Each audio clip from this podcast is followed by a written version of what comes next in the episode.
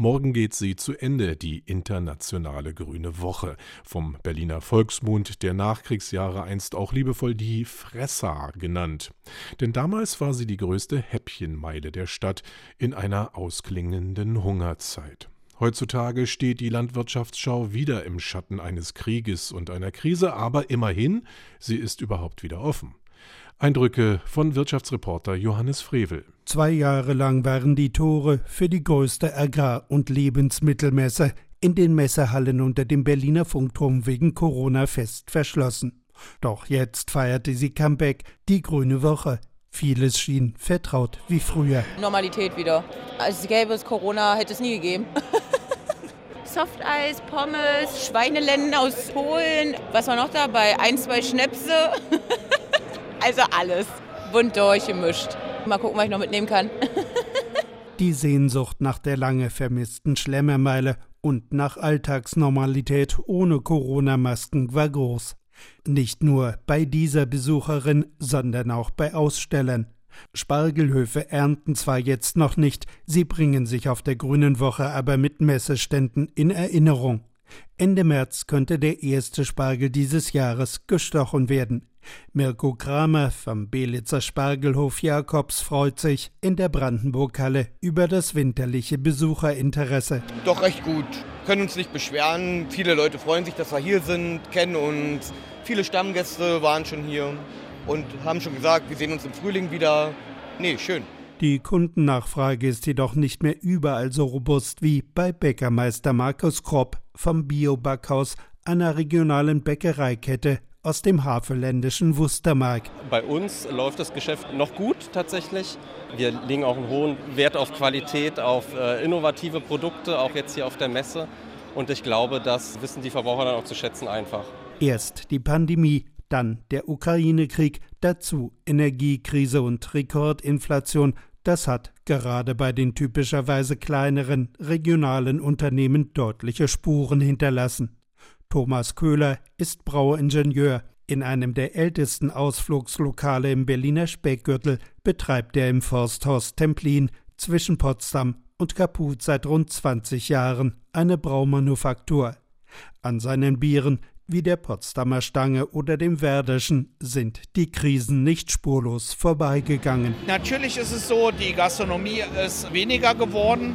Die äh, gastronomische Abnahme von Bier ist auch äh, viel weniger geworden. Auch äh, der Fassbierverkauf, was Feste betrifft, ist zusammengebrochen. Dafür hat aber der Einzelhandel mehr abgenommen, weil der Kunde hat das Bier im Einzelhandel gekauft und hat es zu Hause getrunken. Deshalb ist während der Pandemiezeit der Bierausstoß sogar gesteigert worden. Der Einbruch ist erst jetzt gekommen Ende letzten Jahres mit der Energiekrise. Auf einmal ist alles teurer geworden. Die Leute halten ihr Geld zusammen. Die inflationär steigenden Preise haben der Lebensmittelbranche zugesetzt. Der einstige Erfolgssektor Bioprodukte steckt in der Wachstumsfalle, beschreibt Michael Wimmer von der Fördergemeinschaft Ökologischer Landbau Berlin-Brandenburg das Dilemma. Viele Betriebe hätten ihre Unternehmensstrategie auf Wachstum ausgerichtet, sie haben in Personal, Maschinen und Betriebsgebäude investiert. Jetzt in der Umsatzdelle müssen sie Kosten zusammenstreichen. Zudem seien bundesweit aufgestellte Lieferanten oft wettbewerbsfähiger als Brandenburger Anbieter, resümiert Wimmer die komplexe Lage. Natürlich, die Kaufzurückhaltung ist an uns nicht vorbeigegangen. Man muss es differenzieren. Auf der einen Seite der gesamte Biomarkt, da stehen wir im Vergleich zu 2019 immer noch verdammt gut da. Um 35 Prozent über den Werten von 2019. Ne, zwei Krisen hintereinander, Corona hochgeschossen und dann äh, jetzt dieser Rücksetzer. Im Fachhandel haben wir eine Delle von roundabout 10 Prozent. Bei den Direktvermarktungen und kleinen Bioläden ist es vielleicht noch ein bisschen äh, größer. Die äh, Abokisten, die Lieferserviceanbieter, die haben auch einen Rücksetzer auf das Jahr 2021 erlebt, aber liegen damit immer noch 60 Prozent über den Zahlen von 2019. Der Strukturwandel im Biobereich sei bundesweit zu beobachten, beklagt Bauernpräsident Joachim Ruckwied. Ja, es ist tatsächlich so, Reformhäuser haben einen massiven äh, Einbruch ebenso Direktvermarkter, unabhängig davon, ob sie ökologische oder konventionelle Produkte anbieten. Und äh, das ist genau der Punkt, nämlich dass Verbraucherinnen und Verbraucher bei denen, die ein knappes Budget haben, kann ich das nachvollziehen. Aber es gibt viele Menschen, die haben genügend äh, Geld, um auch höherwertige Lebensmittel zu kaufen, Tierwohlprodukte, ökologisch erzeugte Produkte. Auch die greifen eben zum Preiseinstiegssegment. Doch was steht hinter den steigenden Lebensmittelpreisen? Lange Zeit waren Bio-Lebensmittel generell teurer als konventionell erzeugte. Doch konventionelle Landwirte leiden etwa unter den deutlich teureren Pestiziden und Düngemitteln. Die setzen Biobauern aber gar nicht ein. Peter Röhrig, geschäftsführender Vorstand des Bundes Ökologische Lebensmittelwirtschaft BÖLW, beobachtet, wie stark sich das eingespielte Preisgefüge am Markt verändert. Die Preisschere zwischen Bio und konventionell wird kleiner. Das ist die Botschaft, die sich ja aus diesen prozessualen Entwicklungen ergibt. Wir haben auch Produkte, wo konventionelle Preise Biopreise überholt haben, dass zeitweise die Biobutter die günstigere Butter war. Da hat man gesehen, wie dynamisch die Entwicklung des vergangenen Jahres war. Und wenn ich speziell auf den Bereich dann auch noch der Milchersatzprodukte gehe, wie Hafermilch beispielsweise, dass es dort zum Teil auch durchweg günstigere Bioprodukte gibt als konventionelle Markenprodukte beispielsweise. Brüche im Preisgefüge, zeitweilige Knappheit Obendrauf kommen die Gesetze des Handels, betont BULW-Vorsitzende Tina Andres. Tatsächlich werden Preise im Lebensmittelmarkt ja sehr deutlich von den Discountern gemacht. Natürlich reagiert ein Handel auf eine gestiegene Verbrauchernachfrage. Wir haben festgestellt, auch im Biofachhandel festgestellt, die Verbrauchernachfrage nach Bioprodukten ist ungebrochen. Die Verunsicherung durch steigende Preise ist das, was die Kaufströme umlenkt. Und wenn Sie denn nun dort aufschlagen im Discount und die Nachfrage hoch ist, dann reagiert natürlich ein schlauer Händler auch mit einem händlerischen Reflex. Mehr ist dazu eigentlich nicht zu sagen. Ein beliebter Anziehungspunkt auf der Grünen Woche ist die Tierhalle. Am Rand mit Stroh ausgelegte weiträumige Boxen, etwa mit Ziegen, Schafen, Ponys in Stellen schwarz-rotbraun gestreifte Kaninchen, die an Tigerfell erinnern. Dazu Rinder, die unruhig werden, wenn ihr vierbeiniger Begleiter gerade dem Publikum in der Manege vorgeführt wird und dem Blick entschwindet.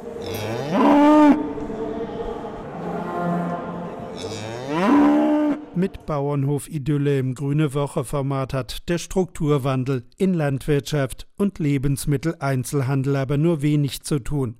Reformhäuser und Biomärkte verlieren Umsatz, Gewinner sind Supermärkte und Discounter. Rewe mit Sitz in Köln ist in Deutschland die Nummer zwei nach Edeka. Sprecherin Ann Christine Geers beschreibt das geänderte Einkaufsverhalten von Konsumenten. Ich meine, jeder Vollsortiment hat ein großes Bio-Angebot, auch vegane Produkte darunter. Was man extrem unter Corona gemerkt hat, wo alle nicht mehr auswärts essen gehen konnten, da war es wieder so, man hat geschaut, ich möchte wieder was für mich tun, ich möchte mir wieder hochwertige Lebensmittel kaufen und, dann lege ich da wieder Wert drauf. Jetzt natürlich ging es wieder in die andere Richtung, man musste auf sein Geld achten, da wurde wieder was anderes gekauft. Bei einigen Produkten schaut man dann, dass man die Preiseinstiegsmarke kauft. Da wird es, glaube ich, immer einen Wandel geben und Wellen geben. 30 Prozent Bioanteil bis 2030. Auch der Discounter Lidl aus Neckarsulm nimmt dieses Ziel ins Visier. Mit seinen günstigen Bio-Eigenmarken räumt er gerade Umsatz von Biomarktmarken ab. Als Schnittstelle zwischen Landwirtschaft und Verbrauchern, um für die Zukunft gerüstet zu sein. Christoph Graf ist Einkaufschef bei Lidl Deutschland. Er bestimmt mit, was Kunden künftig kaufen können. Wir wollen nicht nur gesündere Produkte anbieten, wir wollen auch keine Produkte mehr anbieten, die Kindermarketing machen, aber was noch viel wichtiger ist und das beeinflusst die Kaufentscheidung vom Kunden sehr stark, ist das Thema Transparenz.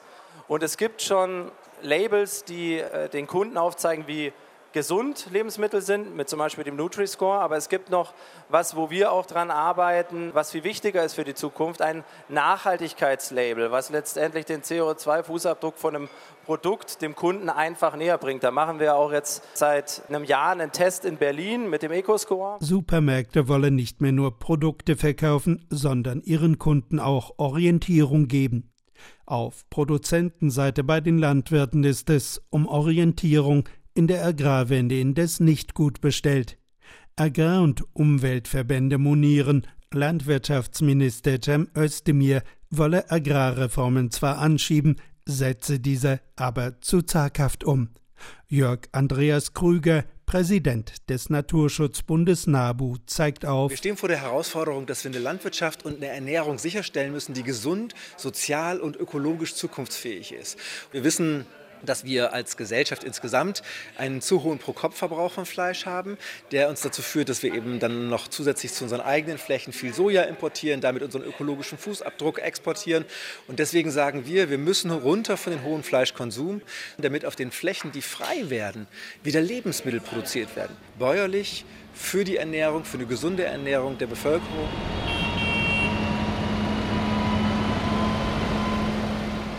Eine sozial gerechte Agrarwende, faire Erzeugerpreise und zugleich gesunde Lebensmittel, die sich auch Geringverdiener leisten können, für diese Ziele zog das bäuerliche Protestbündnis Wir haben es satt am Rande der Grünen Woche vor das Tagungsgebäude der Internationalen Agrarministerkonferenz Demo-Organisatorin Inka Lange fordert. Höfesterben muss sofort gestoppt werden. Jeden Tag sterben zehn Höfe.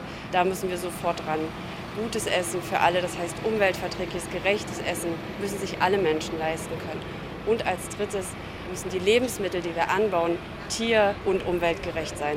Rahmenbedingungen, die ein Überleben der bäuerlich geprägten Landwirtschaft und nicht vor allem von Großbetrieben sicherstellen, das fordern teils auch jene, denen die Reformen zu schnell oder in die falsche Richtung gehen.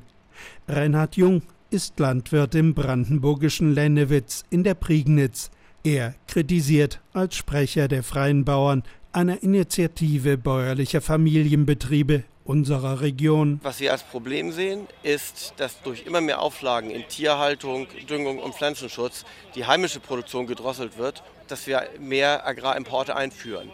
Und was wir brauchen, ist eigentlich eine Stärkung der heimischen Landwirtschaft. Erstaunlicherweise haben die Grünen exakt das mal als Ziel gehabt. Inzwischen winken sie die Freihandelsabkommen CETA mit Kanada durch, Neuseeland Freihandelsabkommen Demnächst vermutlich auch Mercosur kriegt ein grünes Mäntelchen umgehängt. Aber in Wirklichkeit ist das doch aus ökologischer Sicht völliger Unfug, wenn wir die Globalisierung anheizen und Agrarprodukte von weit her hier einführen und unsere heimische Landwirtschaft schwächen. Dagegen protestieren wir. Die Agrarwende soll in den nächsten Jahren Fördergelder in Milliardenhöhe so umverteilen, dass die Klimabelastung durch die Landwirtschaft sinkt. Profiteure des bisherigen Fördersystems bremsen, andere drängen hingegen auf mehr Tempo. Bundeslandwirtschaftsminister Cem Özdemir fühlt sich zuweilen wie zwischen Baum und Borke. Ihr sagt hier, wir haben es satt. Und ich will nicht verheimlichen, dass es auch mir oft so geht, dass ich denke, ich habe es auch satt. Und es ist nicht so, dass alle Bäuerinnen und Bauern, vor allem ihre Vertreter, genauso reden wie die AWL und wie Sie alle reden. Sondern die anderen sagen mir genau das Gegenteil. Jetzt verstehe ich das, Ihre Ungeduld. Und ich teile ja die Ungeduld auch. Wir haben uns auf den Weg gemacht. Aber jetzt will ich auch mal eins sagen. Es ist nicht so, dass der deutsche Agrarminister über ein Vetorecht im Kabinett verfügt. Manchmal würde ich mir das wünschen, aber ich habe es nicht.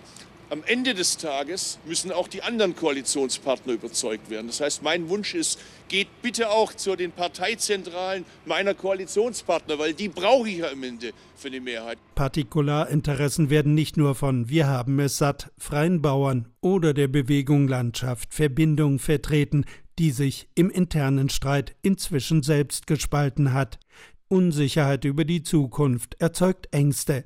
Vor allem im Osten Deutschlands spiele das Rechtsgerichteten etwa von AfD oder Identitären zu, beklagt Georg Janssen von der Arbeitsgemeinschaft Bäuerliche Landwirtschaft aus Lüneburg. Es ist sowohl für die konventionellen Kolleginnen und Kollegen als auch für die Biobauerinnen und Biobauern nicht einfach im Augenblick als junger Mensch aufs Land zu gehen, eine Existenz zu gründen, oft mit wenigen Tieren, mit Gemüseanbau, sich einen Markt aufzubauen und gleichzeitig in Dörfern zu leben, wo 30, 40 Prozent AfD-Wähler sind. Das ist sehr bedrückend. Ich habe mit vielen Kolleginnen und Kollegen gesprochen. Die jahrelangen Krisen haben gesellschaftliche Spannungen verschärft.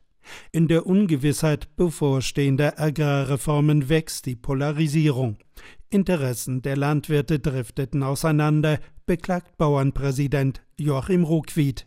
Die Stimmung ist durchwachsen in der Landwirtschaft, haben viele Bäuerinnen und Bauern natürlich Zukunftssorgen.